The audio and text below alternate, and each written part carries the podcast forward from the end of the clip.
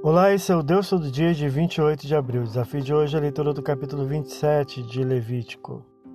Aproxima-se a conclusão do livro e o Senhor fala a Moisés a respeito dos votos ofertados e suas avaliações. Deveriam ser avaliadas pessoas, de acordo com a idade, animais, casas e campos, à exceção dos primogênitos, por já serem do Senhor, versículos 26 e 27, e do anátema, versículo 28 e 29. O sacerdote seria o avalista, justo em seu crivo, e a coisa avaliada poderia ser resgatada, e tudo poderia ser comutado em peso de prata, elemento símbolo de resgate. Esse é o Deus todo dia. Boa leitura que você possa ouvir Deus falar através da sua palavra. Agora segue a mensagem de pensamento do dia do pastor Heber Jamil. Até a próxima.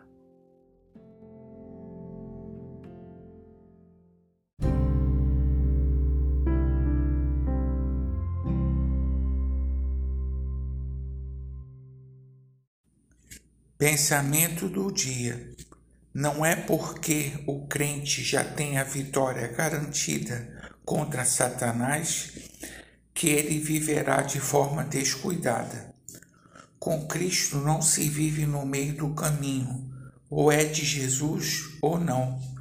Quem escolheu a Cristo o escolherá todos os dias, preservando-se do mal.